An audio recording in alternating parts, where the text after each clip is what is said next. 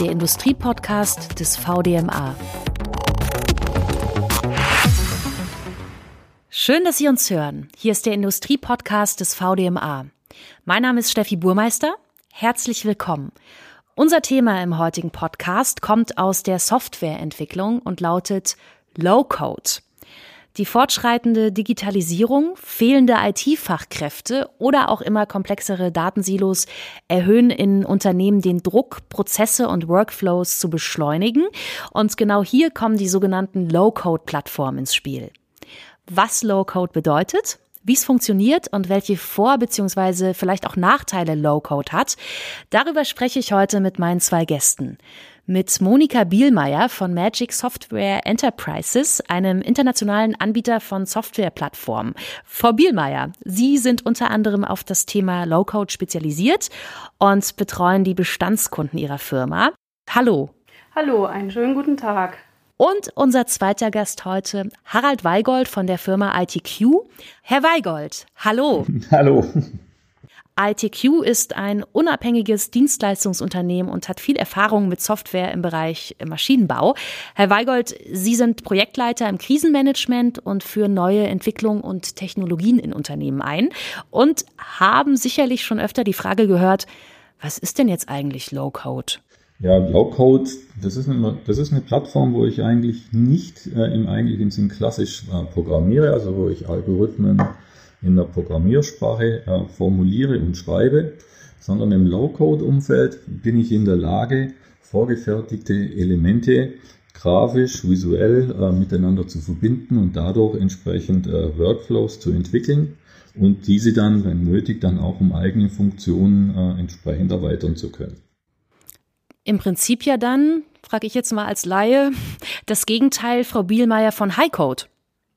Highcode direkt gibt es nicht. Ähm, es gibt natürlich die Bezeichnung Low-Code und die kommt daher, dass man einfach sagt, mit wenig Programmiercode kommt man auch zum Ziel.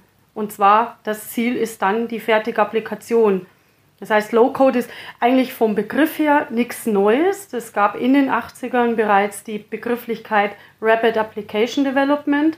Das ist ein Werkzeug, mit dem man einfach, so wie Herr Weigold auch schon gesagt hat, ähm, mit Bausteinen eine Applikation oder das, was jetzt auch im, im Ingenieursbereich benötigt wird, dass man da eher konfiguriert mit Bausteinen und weniger mit Code programmiert. Mhm. Herr Weigold, Sie haben da, glaube ich, noch was äh, hinzuzufügen ne, zum Thema High Code. Ja, Sie können es im Prinzip so sehen, dass Highcode eigentlich eher so die klassische Variante ist, um, um Software zu entwickeln, also mit klassischen Programmiersprachen zu entwickeln. Was es aber noch gibt, das ist No-Code, ja, wo ich quasi gar keine Algorithmen schreibe, sondern wo ich Dinge wirklich nur konfiguriere und dann wirklich nur grafisch miteinander verbinde. Das ist so das andere Extrem zu ja, der klassischen Programmierung. Im VDMA wird das Thema Low-Code übrigens auch schon in Webseminaren thematisiert. Viele Unternehmen sprechen den VDMA an und sind interessiert an dem Thema. Aufgrund der hohen Nachfrage und der Vielzahl von Anbietern und Anwendungsbereichen wird es auch künftig eine Plattform für den Austausch von interessierten Maschinen- und Anlagenbauern sowie Softwareunternehmen im VDMA geben. Jetzt ist die Frage, klar, wie genau benutze ich als Anwender Low-Code, Frau Bielmeier? Ähm es ist halt das Besondere an der ganzen Sache, dass man einfach die Fachabteilungen oder auch die Benutzer mit in den Entwicklungsprozess einbinden kann im Vorfeld. Das ist die Besonderheit bei der Nutzung von Low-Code. Das heißt, es kann auch der Bedarf eines Anwenders direkt umgesetzt werden. Und wenn beispielsweise ein Modul der Applikation fertig ist, dann kann diese eben auch direkt getestet und auch gleich genutzt werden vom Anwender. Mhm. Herr Weigold? So eine Low-Code-Plattform benutze ich in der Regel so, dass ich innerhalb der Plattform vorgefertigte Elemente, Bausteine bekomme, ja, die ich dann individuell untereinander verbinden kann. Also klassischerweise bekomme ich dann Bausteine, um mit anderen Systemen kommunizieren zu können, wo die Schnittstellen zu diesem System dann jeweils in diesen Bausteinen implementiert sind. Und ich bekomme als, als äh, Ausgang von diesem Baustein dann halt die jeweiligen Datenflüsse, die ich dann untereinander verbinden kann oder dann halt noch mit eigenen Funktionen äh, erweitern kann. Das ist eine grafische Programmierung an der Stelle. Mhm. Haben Sie jetzt mal ganz konkrete Beispiele aus der Praxis, Herr Weigold? Also gerne aus dem Maschinenbau natürlich auch. Also eine klassische Anwendung, die, die wir relativ häufig haben, das sind so Themen, wenn ich zum Beispiel im, im Umfeld von einer IoT-Anwendung oder von einer, von einer Edge-Anwendung zusätzliche Informationen von der Maschine bekomme, wie zum Beispiel eine Füllstandsanzeige von einem Kühlmittel oder, oder sowas und, und darauf dann entsprechend reagieren möchte. Also reagieren im Sinne, wenn zum Beispiel ein bestimmter Schwellwert unterschritten worden ist, dass ich dann äh, das Wartungspersonal informiere, die dann dafür sorgen, dass der Kühlmittelbehälter dann wieder entsprechend aufgefüllt wird. Und das kann ich in einer Low-Code-Plattform mit verschiedenen äh, Varianten tun. Ich kann zum Beispiel ausgehend ja, von so einer Füllstandsmeldung dann eine E-Mail verschicken, ja, dass dann ein, ein, Benutzer benachrichtigt wird. Das kann genauso gut eine Push-Notification auf, aufs Handy oder auf die Smartwatch oder sonst irgendwas sein. Also im Endeffekt immer, wenn ich ja, auf Ereignisse reagieren möchte, das aber individuell konfiguriert werden soll, dann hilft mir diese, dann hilft mir so eine Plattform. Haben Sie noch Beispiele aus der Praxis, Frau Bielmeier? Ähm, ja, sicher gibt es äh, viele Beispiele. Ähm, vielleicht bringe ich jetzt ein etwas ähm, anderes Beispiel, als äh, Herr Weilgold gebracht hat. Ähm, man kann auch damit ganze Applikationen entwickeln, die im, innerhalb des Unternehmens eingesetzt werden können. Zum Beispiel eine Applikation, zentrale Verwaltung von Serviceaufträgen, Dokumentation, eben dann mit einer zusätzlichen App, die äh, im Prinzip die Service-Mitarbeiter mit Checklisten versorgt, um dann beispielsweise diese Checklisten nicht mehr per Hand äh, übertragen zu müssen. Das kennt man sicherlich ja auch aus der eigenen, ähm, aus dem eigenen äh, Alltag im, äh, im Unternehmen. Oder auch ähm, ja, einfach auch Prozesse zu straffen und auch dadurch eine gewisse Effizienzsteigerung zu erzielen. Das ist dann ähm, so der, der Blickpunkt, den wir mit unseren Kunden haben. Oder auch Mehrsprachigkeit abzudecken in einer Applikation, die beispielsweise für viele externe angehängte Betriebe zur Verfügung gestellt werden soll. Was gibt es denn noch für Vorteile für Unternehmen, wenn Low-Code-Plattformen benutzt werden, Frau Bielmeier? Ja, aus Unternehmenssicht ist es sicherlich vom Vorteil, ähm, dass eben die Anwendungsentwicklung ein Stück weit in die Fachabteilungen auch zurückgeholt werden kann, weil wir, wie Herr Weigold auch gerade eben erwähnt hat, sicherlich einzelne Inseln auch etwas besonders bedienen kann und die Fachanwender einfach ihre speziellen Geschäftsprozesse auch haben. Da ist es dann eben nicht so wichtig, dass man tolle Programmierleistungen und super coole Features hat. Ähm, natürlich ist es auch so, dass sich äh, mit einer Low-Code-Plattform einfach so An Anforderungen innerhalb des Unternehmens relativ einfach und schnell auch umsetzen lassen. Das heißt, man hat einen guten Quick-Win für den Anwender. Er, man erhält natürlich auch intern die höhere, schnellere Akzeptanz einer, einer Lösung, was ja auch oftmals äh, eine Hürde sein kann. Dann natürlich auch diese offene Schnittstellenthematik, dass man gut einbinden kann in alle weiteren ähm, bestehenden Applikationen. Und aus äh, IT-Sicht würde ich jetzt mal sagen, es ist halt einfach eine Plattform, die gut erlernbar ist. Man ist nicht von einem Programmierer alleine abhängig. Man kann das mehreren Personen einfach ähm, beibringen und man hat immer das gleiche Wissenslevel. Herr Weigold, Gut, zum einen ist, die, ist einer der großen Vorteile, dass ich mich eigentlich mehr auf das Domänenwissen spezialisieren kann und mir weniger Gedanken um die Details in der Programmierung machen muss. Das heißt, ich kann bestimmte Dinge eigentlich im Vorfeld mit den Domänenexperten einfach besser klären und als Domänenexperte ja, bin ich auch in der Lage, Workflows und solche Dinge entsprechend anzupassen, ohne dass ich die jeweilige ja, Softwareentwicklung äh, benötige, um kleinere Adaptionen zu machen oder ja, Abläufe auch entsprechend äh, zu modellieren.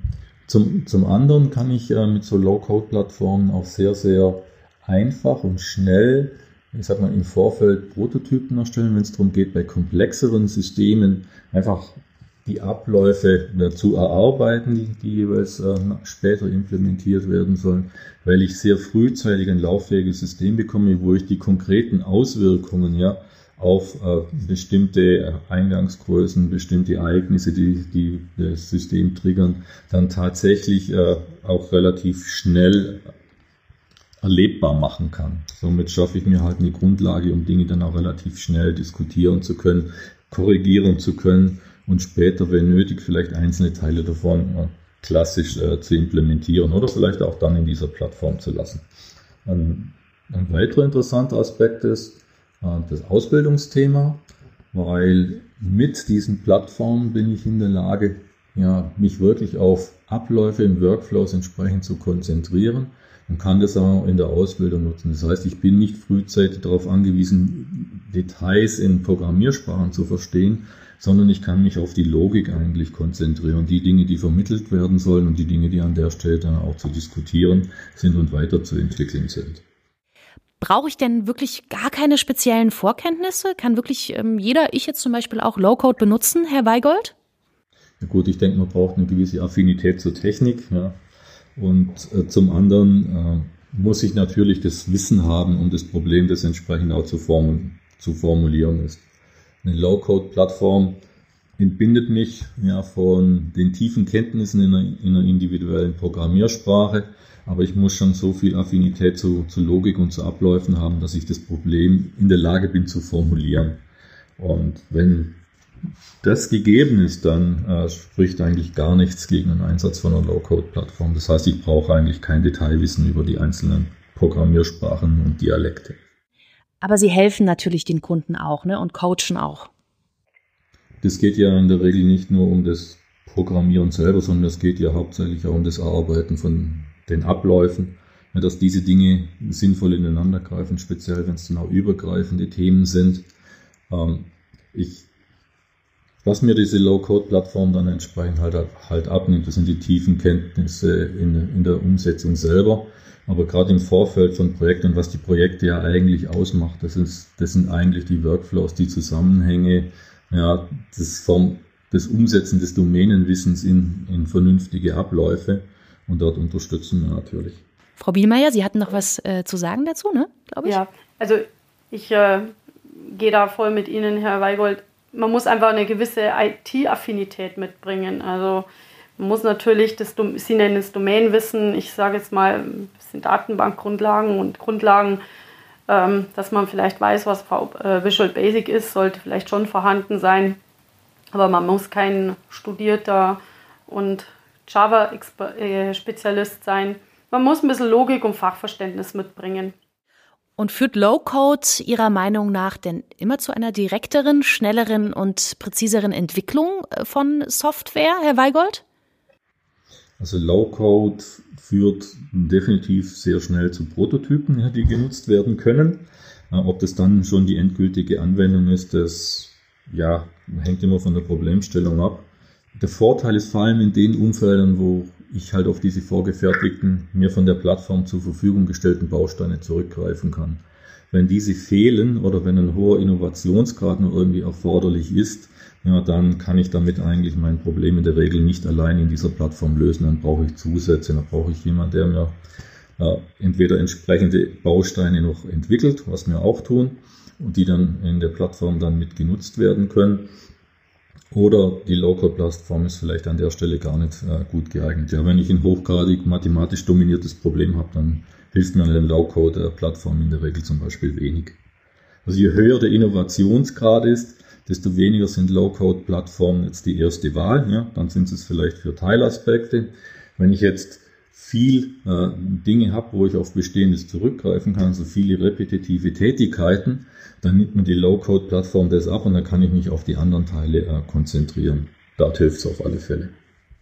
Also ich, ich, ich sehe es auch so, es hängt einfach von der Anforderungskomplexität ab der Applikation. Also was soll jetzt eigentlich entwickelt werden? Wenn ich jetzt irgendwas ganz Kleines brauche, nur eine kleine Vertragsverwaltung, ähm, dann kann man das wunderbar mit äh, einer Low-Code-Plattform abdecken. Äh, wenn ich dann schon in die Bereiche der komplexen Anforderungen komme, bis hin zu ja, in dem Maschinenbau natürlich auch gewisse Anforderungen, die auch schon seitens der Maschinen gestellt werden, dann wird es natürlich, muss man genau abwägen, was macht Sinn und wo macht es Sinn. Und wie sieht es mit dem Thema Transparenz in Unternehmen aus, Frau Bielmeier? Thema auch Schatten-IT und jeder kocht sein eigenes äh, Süppchen. Ähm, sorgen da Low-Code-Plattformen dafür, dass das ähm, kein Problem mehr darstellt? Also ich glaube, eine Schatten-IT an sich kann man wahrscheinlich nicht ganz ablösen, wenn man nicht wirklich äh, entsprechende Vorgaben im Unternehmen äh, äh, setzt. Aber grundsätzlich von der Entwicklungsseite ist natürlich eine, eine Transparenz gegeben, weil einfach mh, mm, jeder Entwickler auch in die Plattform schauen kann und auch sieht, was hat der andere gemacht. Ähm, von der Geschäftsprozessseite die sind natürlich sehr transparent und sind natürlich auch dann relativ schnell anzupassen, wenn sich ein Geschäftsprozess oder ein Prozess an sich ändern muss oder hinzukommt. Von daher ist hier sicherlich eine Transparenz vorhanden, die in der reinen Codierungswelt nicht so wirklich transparent dargestellt wird. Herr Weigold? Na gut, das ist aus meiner Sicht generell ein organisatorisches Thema. Ich kann Low-Code-Plattformen im Kleinen ausrollen, ja, wo quasi jeder individuell für sich wieder in seiner kleinen eigenen Welt arbeitet, dann bin ich in der gleichen Situation, ja, wie ich mit allen anderen Tools auch bin. Das ist dann kein Unterschied zu jeder schreibt seine eigenen Makros in Excel. Ähm, auf der anderen Seite sind die Plattformen heute auch oft geeignet, ja, in größerem Umfeld ausgerollt zu werden. Ähm, dann habe ich die Chance natürlich bestimmte Dinge zu standardisieren. Das gilt aber für andere Systeme und andere Plattformen entsprechend auch. Wo mir die Low-Code-Plattform schon einen Vorteil bietet, das ist dadurch, dass halt vieles grafisch programmiert wird, sind Dinge einfach auch visuell. Das heißt, Datenflüsse und Workflows sind einfach, ja, einfach einfacher zu verstehen. Ja, sie sind einfach visuell, sie sind einfacher nachzuverfolgen. Und das hilft zum Teil dann auch, ja, um drüber zu diskutieren und Dinge zu reviewen. Und das hilft dann ein bisschen zum Reduzieren von diesem Thema vielleicht auch Schatten-IT. Aber grundsätzlich ist es eher ein organisatorisches Thema wie ein Thema von der Plattform. Mhm. Vielleicht kann man dann zusammenfassend sagen, dass Low-Code-Plattformen auch keine Zauberkästen sind, ne, aber durchaus eben helfen können, ähm, Probleme zu lösen. Gibt's denn aber tatsächlich eigentlich bei Low-Code-Plattformen auch so richtige Nachteile oder Kritikpunkte, Frau Bielmeier? Ja, Nachteile sind, ähm, ich finde, dass Nachteile eher sehr individuell in Bezug auf den Bedarf zu sehen sind. Also sicherlich macht es Sinn, ähm, für fachspezifische Bereiche, ich, beispielsweise Analytik und Data Science. Es gibt einfach marktübliche Herangehensweisen oder auch bei speziellen Programmiersprachen, die ihre eigene Charakteristik haben für einen bestimmten Bedarf, da, da, sollte man das natürlich dann schon nutzen. Also wie Sie schon gesagt haben, äh, Low-Code ist nicht das Allheilmittel, das Zaubermittel, um alles andere loszuwerden, sondern es ist erleichtert in gewissen Bereichen natürlich die gesamte Umsetzung von gewissen ähm, Anforderungen. Aber trotzdem gibt es, hat es natürlich auch die Berechtigung, dass es bestimmte Programmiersprachen gibt für bestimmte Bereiche. Wie sieht es denn äh, noch so ein Schlagwort aus ähm, mit dem Thema Abhängigkeit aus? Also wenn ich die dann einmal nutze und dann doch vielleicht was anderes benutzen will oder auch die Firma wechsle, also dann einen anderen Anbieter mir suche als Unternehmen, geht das dann überhaupt? Gut, es gibt das potenzielle Risiko von einem Login. Also ich meine, ich, ich entscheide mich für eine Plattform. Ja, wenn ich in dieser Plattform dann Abläufe, vielleicht auch unternehmenskritische Abläufe implementiere, dann mache ich mich natürlich an der Stelle abhängig zu einem gewissen Grad. Und da ist es, da ist es einfach so, dass es im Prinzip keine großen Stand oder keine Standards gibt, ja, um von einer Plattform auf eine andere wechseln zu können.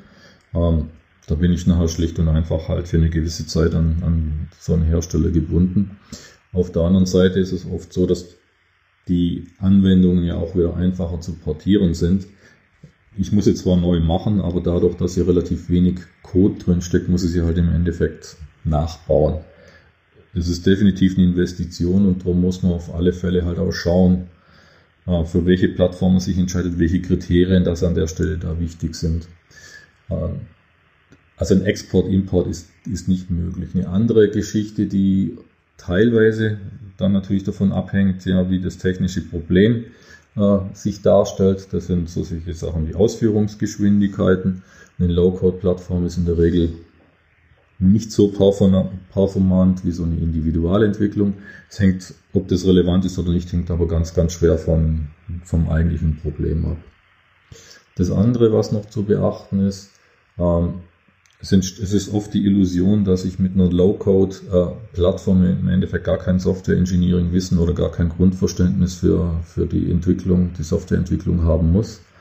Ähm, wenn ich mit dieser Voraussetzung herangehe und eine Plattform einführe, dann laufe ich früher oder später halt in Probleme, weil, so, weil viele Dinge halt noch nicht so ausgeprägt sind wie in, in anderen Plattformen, dass ich zum einen weniger Möglichkeiten habe, äh, Versionsverwaltung zu machen, dass die Testbarkeit weniger ein Thema ist und um, ich sag mal, das Grundverständnis für diese Systeme nachher auch zu haben, um äh, ja, wenn ich zum Beispiel auf Probleme stoße, ja, wenn ich als, als ein Beispiel äh, zum Beispiel von einem Datenbanksystem nicht die erwartete Antwort bekomme, ja, wie, wie mache ich denn an der Stelle weiter? Da ist dann oft dann halt doch wieder äh, tiefergreifendes äh, Software Engineering Verständnis nötig. Also es ist kein Silver Bullet, das ist einfach eine Erweiterung vom Werkzeugkasten. Wann würden Sie also ganz klar Unternehmen empfehlen, jawohl, für euch ist Low-Code genau das Richtige? Vielleicht können wir das einfach nochmal zusammenfassen, Herr Weigold. Also Low-Code-Plattformen sind immer von Vorteil, wenn ich äh, vorkonfigurierte oder im äh, Baukasten vorhandene äh, Elemente einsetzen kann. Wenn ich Workflows modellieren möchte, wenn ich Prototypen vielleicht auch erstellen äh, möchte, um einfach mal Workflows und solche Dinge zu, zu verifizieren, dann sind Low-Code-Plattformen eigentlich sehr, sehr, sehr gut geeignet. Ähm, auch wenn ich entsprechend Personal habe, das ein sehr, sehr tiefgreifendes äh, Domänenverständnis hat, äh, das aber auch vielleicht so den, die letzte, den letzten Schritt noch zur, zur Softwareentwicklung gehen muss. Dort helfen mir äh, diese Plattformen auf alle Fälle auch. Mhm. Frau Bielmeier, haben Sie noch was zu, hinzuzufügen an dieser Stelle? Ähm, ja, ich würde gerne nochmal den Punkt der ähm, Version, Versionierung aufnehmen. Ähm, es ist schon so, dass äh, Low-Code mittlerweile auch dem ganzen Thema agil ähm, gerecht wird, inklusive, dass man Git-Umgebungen einsetzen kann, um eben entsprechende Team Development, ähm, Continuous äh, Integration, Continuous ähm, Development abzubilden, inklusive eben auch Versionierung, dass man sich auch hier äh, gerade mit einem etwas größeren Entwicklerteam gut aufstellen kann. Also ich glaube auch, Herr Weigold, da stimme ich Ihnen zu, wenn man sich äh, umschaut eine Lösung zu finden, sollte man auch schon vorher einfach sich bewusst sein, was will ich eigentlich ähm, umsetzen damit. Äh, ist, mir, ist mir das wichtig, dass ich beispielsweise eine Transparenz habe? Ist es mir wichtig, dass ich ähm, ähm, eine Wartbarkeit der Applikation am Ende einfach auch ähm, habe? Oder ist es mir wichtiger, mit ganz klassischen Methoden zu programmieren, weil ich dadurch einfach andere, ein breiteres Publikum an Programmierern vielleicht finde. Die Fragen muss man sich natürlich stellen im Vorfeld. Das war doch eine gute abschließende Zusammenfassung. Vielen Dank. Low Code, das war unser Thema heute im Industriepodcast des VDMA. Entwickler und IT-Fachkräfte können mit einer grafischen Benutzerfläche schnell und unkompliziert Funktionen, Algorithmen, Einstellungen oder Designs erstellen, ohne großen Programmieraufwand. Und so wiederum wird dann wertvolle Zeit und damit eben auch Geld gespart. Gesprochen haben wir über dieses Thema mit Monika Bielmeier von Magic Software Enterprises und Harald Weigold von ITQ. Schön, dass Sie unsere Gäste waren. Vielen Dank für das Gespräch. Abonnieren Sie gerne den Kanal des VDMA auf Spotify oder Apple Podcast. Bis zum nächsten Mal. Der Industriepodcast des VDMA.